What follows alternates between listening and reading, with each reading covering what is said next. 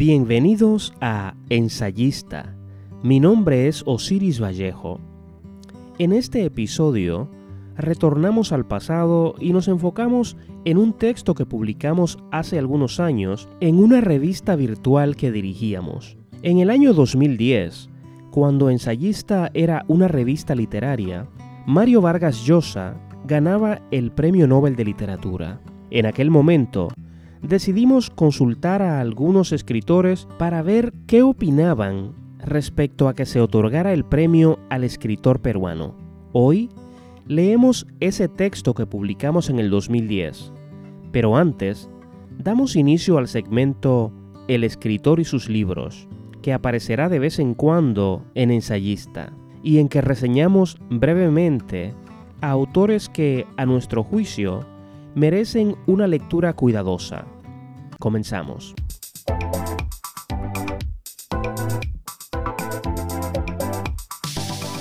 El escritor japonés Haruki Murakami nació en Kioto en el año 1949. Su obra es hoy conocida en todo el mundo y es uno de los nombres que, en años recientes, suena para el Premio Nobel de Literatura. Nos parece que su obra es digna de mención, por muchas razones. Primero, se trata de una obra en que lo absurdo y lo fantástico se narran con tal naturalidad que cada historia, por inverosímil que parezca, encanta y convence en términos literarios. Un aspecto que me parece atractivo en la literatura de Murakami es que como narrador no tiene temor de tomar riesgos a la hora de construir escenas que desafían la apariencia o la esencia más o menos estable que nos presenta la vida. Por eso, encontramos en algunos de sus textos diálogos imposibles, como ocurre en el libro Kafka en la orilla, juegos temporales que rayan en la ciencia ficción, como vemos en la obra titulada After Dark. La versión en español tiene ese mismo título en inglés. Las obras a las que aludimos son, por supuesto, traducidas del japonés, que es el idioma en el que escribe Murakami. Además de las obras mencionadas, Murakami también ha publicado Crónica del pájaro que da cuerda al mundo, Sauce ciego, mujer dormida, El elefante desaparece, entre otras.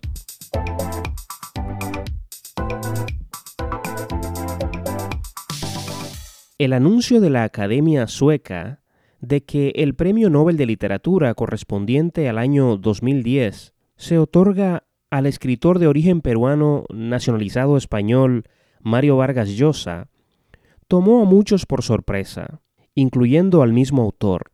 Por supuesto, pocos dudan de que la literatura de Vargas Llosa merezca el Nobel, pero es un secreto a voces que la Academia Sueca no se limita a una evaluación literaria, sino que también toma en cuenta las posiciones ideológicas de los candidatos al premio. No es coincidencia que Vargas Llosa pensara que se trataba de una broma cuando su mujer le informó que llamaron desde Suecia con la noticia. En suma, ya estamos saliendo de la sorpresa. Pero entre asombro y realidad, la redacción de ensayista quiso saber qué reacción causó en algunos escritores latinoamericanos el otorgamiento del Nobel a Vargas Llosa. Con ese propósito, consultamos a algunos escritores a través de correo electrónico. Entre los escritores consultados está el argentino Federico Andahasi, autor, entre otras obras, de El anatomista. Andahasi no se anduvo con rodeos al responder a nuestra comunicación y señaló textualmente que Mario Vargas Llosa se ha referido al pueblo argentino de manera agraviante antes y después de haber obtenido el premio Nobel. El señor Vargas Llosa y sus ideas políticas conservadoras me caen antipáticos. Fin de la cita. Notamos que en esta última frase, donde ha debido decir Llosa, dice Losa, con una sola L. No sabemos si se trata de un error tipográfico o el uso intencional de la palabra losa, que según el diccionario de la RAE puede significar trampas formadas con losas pequeñas para cazar aves o ratones, sepulcro de cadáver. Andahasi ve también cierta dosis de injusticia en la concesión de este premio. Nos dice de nuevo textualmente, por alguna razón que desconozco, al señor Vargas Llosa la Academia Sueca le ha perdonado lo que jamás le disculpó a Borges. A mi modestísimo entender, Borges tenía tantas razones como Vargas Llosa para ganar el Nobel. El propio autor peruano ha señalado la injusticia. Es en una de las pocas cosas en las que estoy de acuerdo con él. Fin de la cita. Y aquí Andahasi aparentemente se refiere a declaraciones de Vargas Llosa que en una entrevista para el noticiero de televisión peruana Primera Edición dijo sentir vergüenza de haber recibido el Nobel que no recibió Borges. Por otra parte, la escritora de origen chileno Isabel Allende nos envía su reacción en una nota en inglés cuya traducción reproducimos a continuación. Estoy muy, muy feliz de este altamente merecido premio. Vargas Llosa ha estado en la mente de los miembros de la Academia Sueca por más de una década, porque se dieron cuenta de sus méritos como escritor con un extraordinario talento narrativo, y lo vieron como un intelectual y un observador de la realidad social y política de nuestro tiempo. Me conmueve que sea él quien reciba el premio Nobel y que este premio nuevamente atraiga la atención del mundo a la literatura latinoamericana. Fin de la cita. También consultamos a la escritora y catedrática de origen mexicano Carmen Bullosa, autora de El complot de los románticos y La Virgen y el violín, quien dijo sentirse muy contenta con el anuncio del Nobel a Vargas Llosa. Nos dice textualmente, como está la situación de América Latina, marginada en muchos sentidos, el Nobel a Vargas Llosa es de sobra festejable. Sus novelas y ensayos literarios formidables no se pueden olvidar. Así que también por esto no hay sino motivo de alegría. Fin de la cita.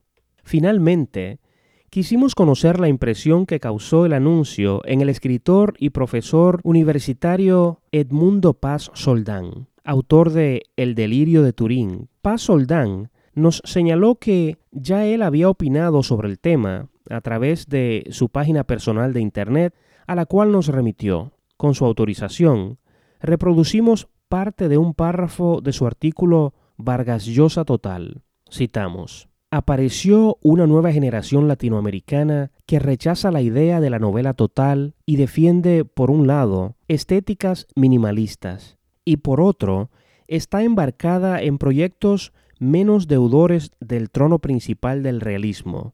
Así, daba la impresión de que Vargas Llosa comenzaba a correr la misma suerte que García Márquez hace 15 años, la de un escritor muy leído y admirado, pero que ya había dejado de hacer escuela. Sin embargo, mi intuición es que los fervorosos bolañanos de hoy son también, aunque a veces no lo sepan, Vargas Llosianos. La novela de Roberto Bolaño, 2666, cumple todos los requisitos novelescos del escritor hispano-peruano, y que la influencia también existe cuando uno es un antimodelo, así como García Márquez mostraba estar muy presente cada vez que un escritor joven atacaba todo lo que significaba Macondo. Hoy Vargas Llosa está muy presente en cada escritor joven que rechaza la idea de la novela total. Con el premio Nobel que se le acaba de conceder, estará aún más presente.